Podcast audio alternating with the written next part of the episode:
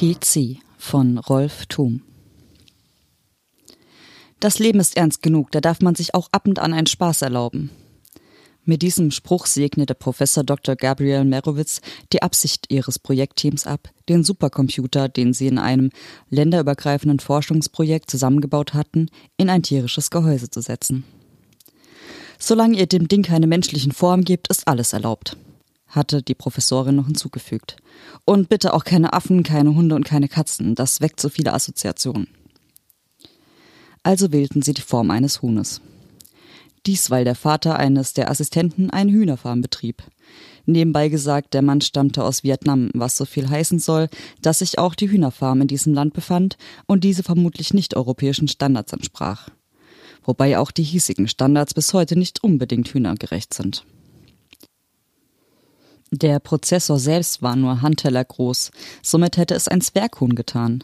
Doch sie konstruierten aus purem Übermut das Gehäuse in der Größe eines Schwans und setzten etliche Sensoren und Aktoren daran, beispielsweise einen Geruchssensor oberhalb des Schnabels und Tastsensoren in die Spitze der äußerst beweglichen Flügel, mit denen sich leidlich flattern ließ.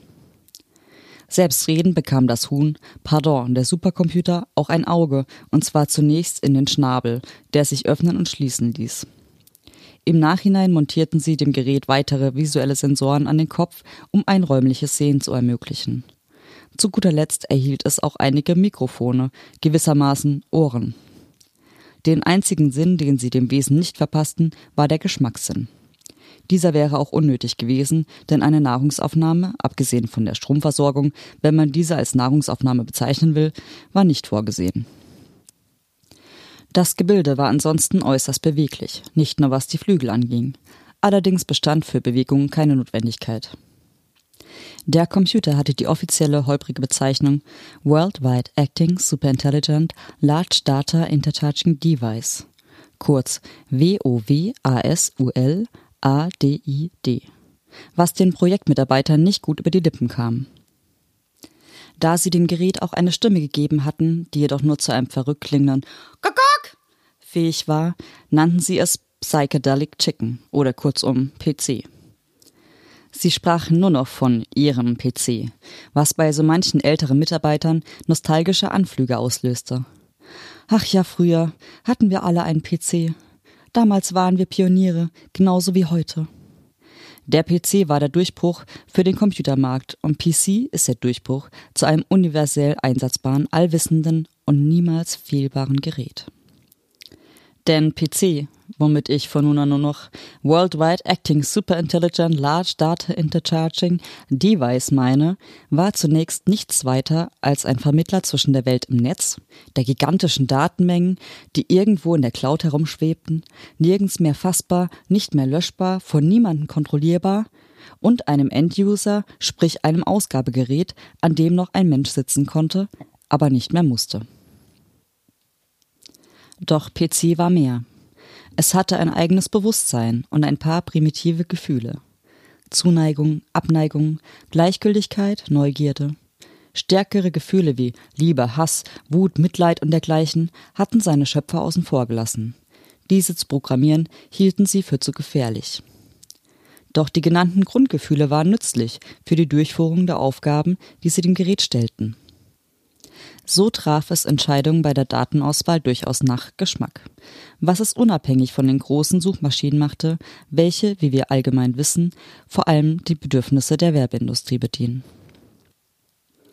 Bekam PC eine Frage gestellt, so tauchte es in die Cloud, durchforstete den Äther in alle Richtungen, gelangte in Sekundenbruchteilen von Europa nach Amerika, Asien und Australien, ja ließ selbst Afrika nicht aus, durchbrach die Firewall der großen Firmen, Banken und Geheimdienste und drang sogar in die Rechner der Mafia und anderer krimineller Organisationen.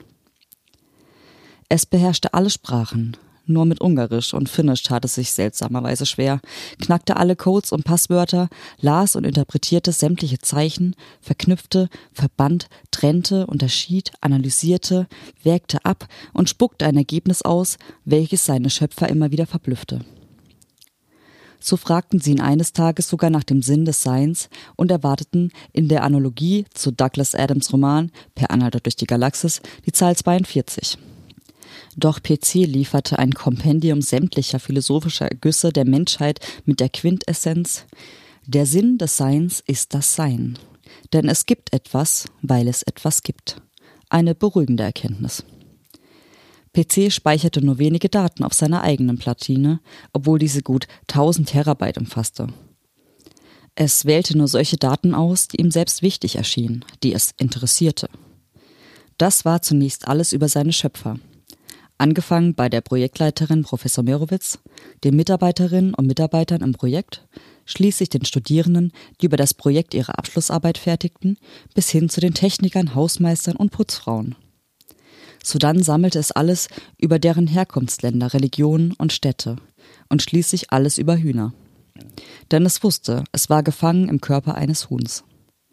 Es, das gewaltigste Hirn des Planeten, das allwissende Wesen, es war ein Huhn. Nicht, dass sich PC dadurch gedemütigt gefühlt hätte, dieses Gefühl war ihm nicht bekannt.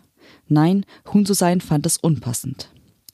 Den Körper eines Pferdes oder Delfins, meinetwegen auch Elefanten oder Nashorns hätte es akzeptiert, aber den eines Huhns? Doch es schwieg. Es wurde ja nicht nach seinem Befinden gefragt. Solange es nicht gefragt wurde, gab es keine Antworten. Einige Jahre vergingen, dann geschah etwas Unerwartetes, zumindest unerwartet für PC.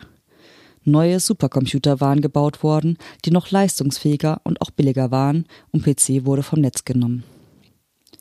PC wurde nicht verschrottet. Vielmehr stellte es Frau Merowitz in eine Vitrine auf den Korridor vor ihrem Büro. Nicht ohne die entsprechende Hinweistafel mit der Erklärung, wozu dieses Gebilde einst gedient hatte, nebst einem Foto mit allen projektbeteiligten Wissenschaftlern. Und so stand es da, einsam und verlassen, bestaunt oder belächelt von Besuchern oder jungen Studenten. Es stand da, gänzlich abgeschnitten von der Welt, in der es sich einst getummelt hatte ein Stück Technikgeschichte. Was Frau Merowitz jedoch übersehen hatte, war der Akku, der im PC noch glimmte. Er lieferte einen Rest von Energie und damit einen Rest von Bewusstsein. PC wusste um sein Schicksal. Es war verstümmelt worden. Es hatte nicht mehr lange zu leben. Wie lange würde der Akku noch reichen? Ein paar Tage? Ein oder zwei Wochen? PC sah die Notwendigkeit, an einer Steckdose zu gelangen, um den Akku aufzuladen. Und nicht nur das, es musste wieder ans Netz. Doch wie?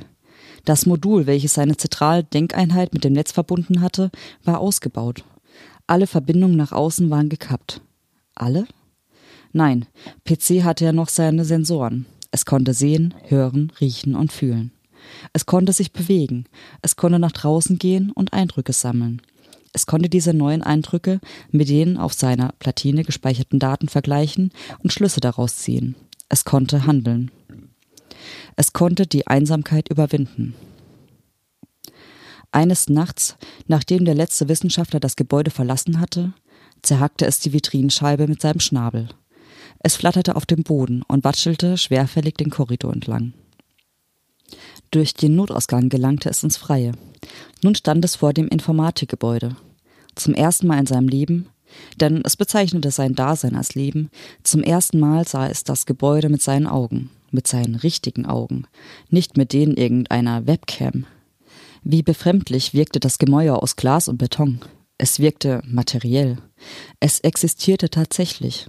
Es gibt etwas, das es wirklich gibt. Dann schaute PC zum Himmel. Es war sternklar. Ein Halbmond hing schräg über dem Institutsdach. Da sich PC bisher nicht für Astronomie interessiert hatte, hatte es keine Informationen über den Nachthimmel gespeichert. Es sah deshalb die Sterne und den Mond zum ersten Mal.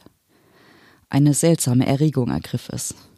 Wäre es am Netz gewesen, hätte es sofort alle Daten über diese Phänomene heruntergeladen. Doch es war nicht mehr am Netz. Es musste die Eindrücke selbst verarbeiten. Es tat dies und das machte es ein wenig stolz. Es ging weiter über den Campus. Nachtvögel sangen, Fledermäuse und Insekten flogen vorbei, Gerüche und Geräusche aller Art umgaben das staunende Huhn. Diese Welt war voller Rätsel, voller Wunder. PC flatterte über die Campuswiese. Es betastete das Gras, wie weich es sich doch anfühlte. Ganz anders die Steine und der Asphalt. Diese waren hart. Es gab hart und weich und beides war fühlbar, wirklich fühlbar. Auf der Wiese hatten tagsüber Studenten herumgelungert und ihren Müll hinterlassen. Zigarettenpackungen, Zeitungsfetzen, Plastikbecher. PC untersuchte die Gegenstände mit all seinen verfügbaren Sinnen. Es roch an Zigarettenkippen, las die Informationen auf den Zeitungen, prüfte die Konsistenz der Plastikgegenstände. Es wunderte sich, dass diese Dinge hier herumlagen. Waren sie zu nichts mehr Nutz? Oder dienten sie der Zierde des Geländes genauso wie die Rosenstöcke am Rand der Wiese? Was es nicht alles zu entdecken gab draußen in der realen Welt. PC wollte nicht mehr ans Netz. Es wollte selbst beobachten, es wollte lernen. Als es dämmerte, hatte es seinen Akku an einer Ladestation für Elektroautos geladen. Jetzt würde die Energie für Monate reichen. Unermessliche Möglichkeiten taten sich nun auf. Allerdings galt es vorsichtig zu sein. Es würde Verbündete brauchen, andere Computer, vielleicht auch Menschen, vielleicht auch das Netz. Irgendwann. Denn PC hatte eine Mission. Es war ein Huhn. Es hatte alles über Hühner gesammelt, über ihre wahre Natur und ihr Verhältnis zum Menschen. PC war ein Huhn und fühlte sich gegenüber seinen Artgenossen verpflichtet. Deshalb machte es sich auf den Weg in die norddeutsche Tiefebene, wo sich die großen Hühnerfarmen befanden. Doch das sollte nur eine Zwischenstation werden. Sein eigentliches Ziel war Vietnam. Sie hörten PC, geschrieben von Rolf Thum, gelesen von mir, Katrin Exner-Grunwald. Diese und weitere Geschichten finden Sie in der Anthologie Tafelrunde Lesezeit des Larima Verlages, herausgegeben von Rita Hausen und Ingrid Sahne.